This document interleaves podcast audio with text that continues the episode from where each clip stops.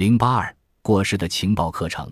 英国宣战后的那个星期一，莫格里奇报名参军，但当天下午他不得不打道回府，因为军队里只招收专业技术人员。他被坦率告知新闻工作职业不予考虑。他沮丧气愤地继续撰写评论。然而不久，他在情报部里谋得了一个职位。莫格里奇对能为战争效力而感到高兴。他喜欢变幻莫测的王座。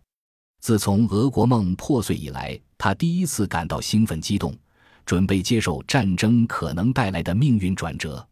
他暂时收敛起他那躁动不安的老脾气，全身心地投入到富有刺激性的工作中去。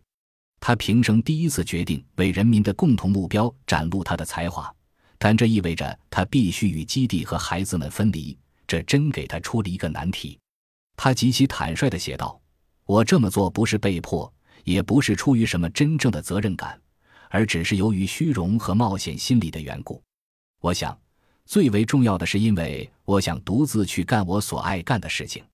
然而，后来他非常想念家人，变得异常消沉。”情报部在布鲁姆茨伯里区的伦敦大学新楼里草草成立。部里好像主要有两种人：一大帮进进出出的信使和拿着公文包、忙忙碌碌的穿制服的人。莫格里奇在一个宣传部门工作，由于他有新闻工作经验和活跃的创造力，他赢得了四人们的欢迎和尊敬。这个部门也吸收了别的作家，乔治·奥威尔。他在牛津街的英国广播公司录音棚里对印度和东南亚地区播音。格雷厄姆·格林。他也在情报部针对拉丁美洲地区展开工作。格林和莫格里奇由于工作关系彼此很熟。格林住在情报部附近一幢鸽笼式的狭小公寓里。莫格里奇有时候前去拜访他。如果留下来吃饭，他就会发现菜谱很简单，主食是香肠。他注意到格林不管境遇如何，好像总是过着最节俭的寄居生活。他很像是一个流亡者。二战后期，他与格林重逢时，格林所住的克拉彭公共宿舍在大空袭中已经被炸毁了，他的家人都搬到了乡下。在莫格里奇的印象中，格林喜欢一个人独居。几个月后，莫格里奇参加了汉普郡阿什维尔的陆军秘密警察部队。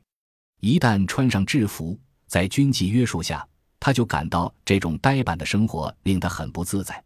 不免又向往在情报部里那段坐办公室喝茶的惬意日子。他学了一门安全情报课程，他对课程训练中的某些荒唐之举，诸如利用最初在布鲁塞尔创建的戴姆斯布兰奇斯组织很不满。那个组织的成员是一群坐在窗前一边织毛线一边数军列车厢、估算德军集结动态的比利时妇人。这门老掉牙的课程中，还包括从出租车司机和理发师之类的老百姓那里搜集情报、建立情报网的方法。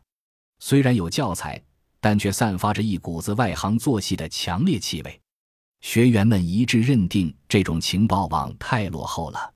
最后，莫格里奇被调到谢佩岛，核查德军入侵法国时溃逃的法国军队的情况。他在那里获得了比较实用的保安工作经验。